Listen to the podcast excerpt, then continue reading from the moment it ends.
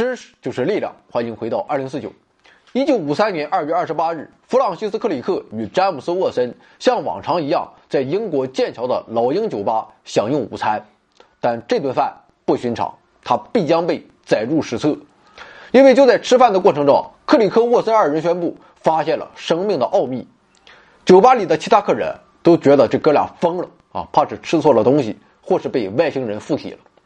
其实啊，大家的反应啊也无可厚非，毕竟当时啊，克里克只是一位年仅三十六岁的物理学家，甚至还没有获得博士学位，而沃森啊才刚刚二十四岁啊，比我也大不了多少，看起来实在是 too naive 了。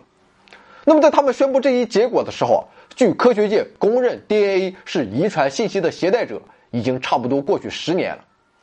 尽管沃森啊并不是那种格外小心翼翼的人。但对于克里克的大胆作为，沃森还是有一些不安。他仍然担心他们的答案可能是错误的。不过，事实证明，这一次两位年轻人是对的。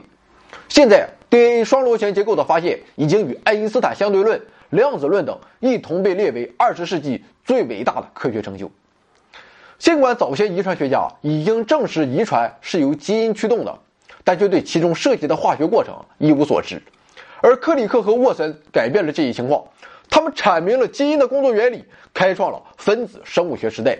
从此，科学家可以追踪基因动态、绘制基因图谱，甚至改变基因表达。那么，双螺旋结构的提出啊，阐明了遗传信息的传递途径，那就是细胞分裂过程伴随着遗传密码的复制。那么，在这一过程中，每一条链提供一个模板来完成遗传指令的复制。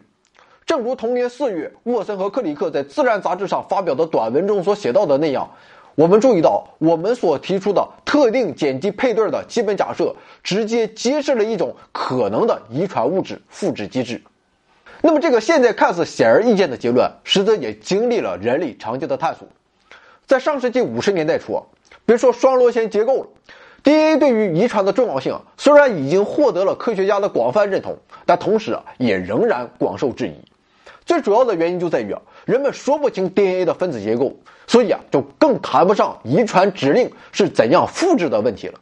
那么鉴于此，多个团队都在试图解决 DNA 的分子结构问题，试图搞一个大新闻。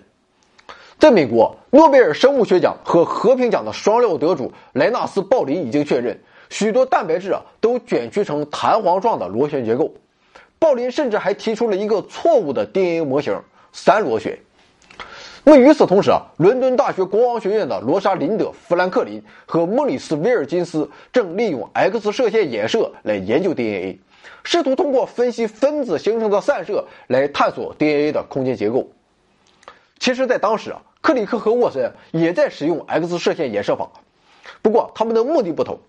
克里克在研究蛋白质的结构，而沃森的研究对象则是一种烟草病毒。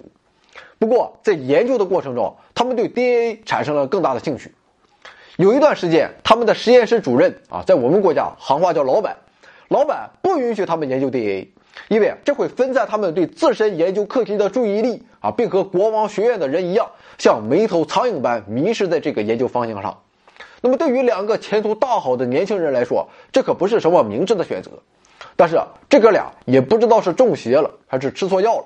他们打算违背老板的意志，啊，当然了，不论是在中国还是在西方，老板的权威岂是你能随随便便忽视的？所以啊，二人的研究只能偷偷进行。不过后来老板也支持了他们的行动，啊，并不固执。那么这里我们还是要点个赞。最终，莫森和克里克依靠自身的运气、卓越的才华和锲而不舍的精神，又结合他人的研究成果，成功的解决了这个难题。当然了，不得不说的是，这其中他人的研究成果其实也是很重要的。幸运之神的第一次眷顾是美国生化学家欧文·查戈夫的1952年英国之行。查戈夫在美国进行的实验证明，DNA 的四种碱基总是成对儿以相同的比例出现，细胞中的碱基 A 和 T、C 和 G 的数目分别相同。他的讲座使克里克和沃森了解到。DNA 的碱基成对存在，A 总是和 T 相连，C 总是和 G 相连，双螺旋结构的关键部分已经到位。沃森和克里克的小心脏已经扑通乱跳了。第二个至关重要的线索就来自我们上面说到的罗莎琳德·富兰克林的研究。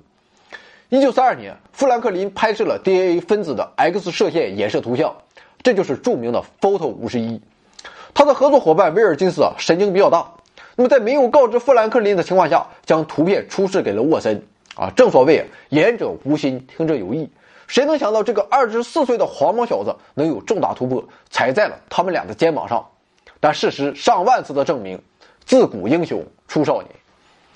与此同时啊，克里克也从自己的论文导师佩鲁斯那里获知了富兰克林的研究成果。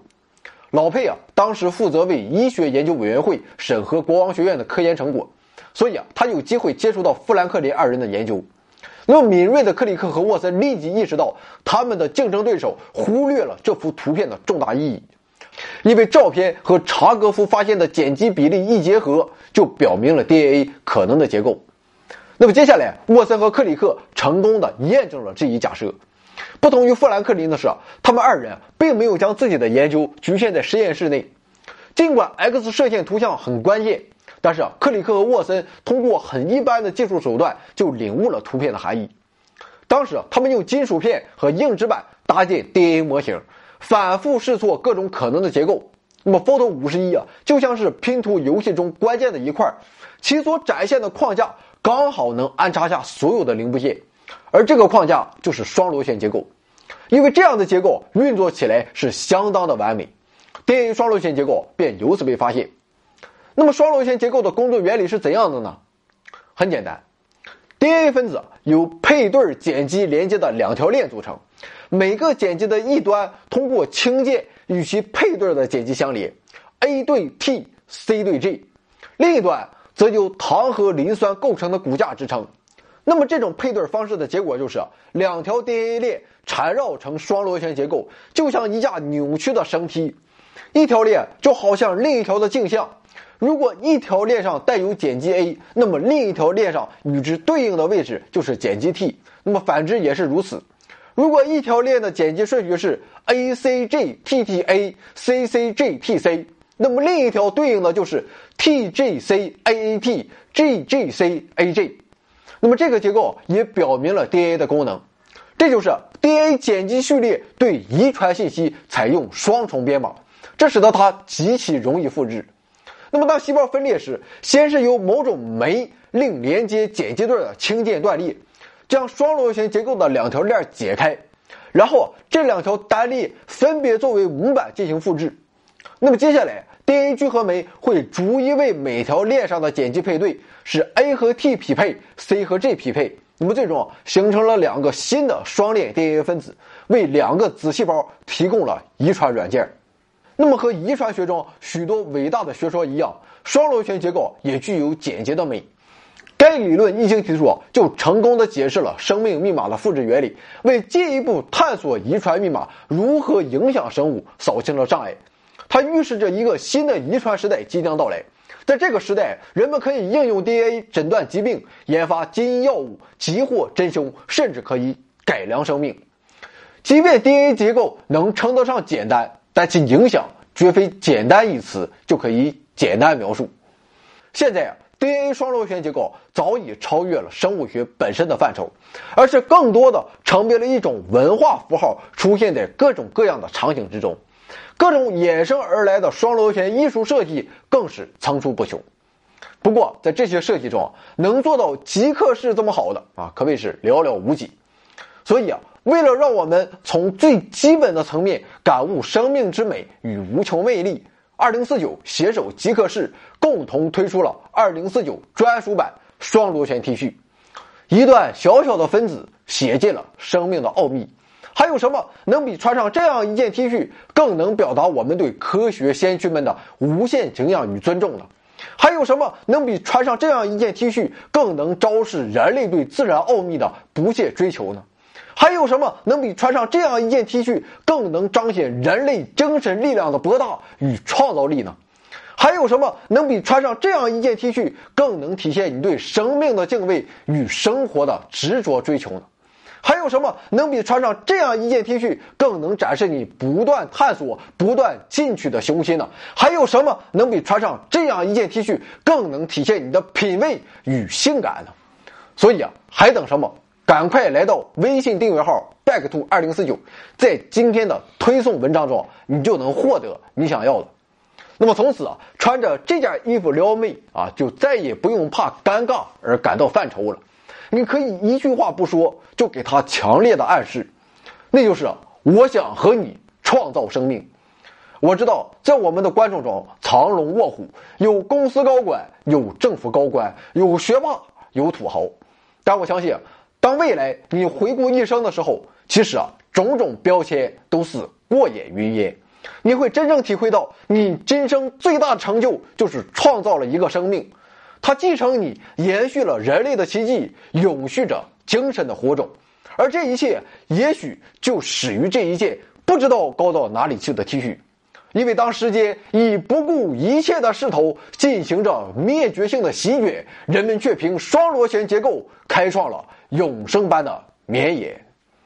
回到二零四九微信订阅号已全面升级，微信搜索“回到二零四九”或 “back to 二零四九”，阅读节目文本，还有更多惊喜，精神的、物质的，还有你懂的。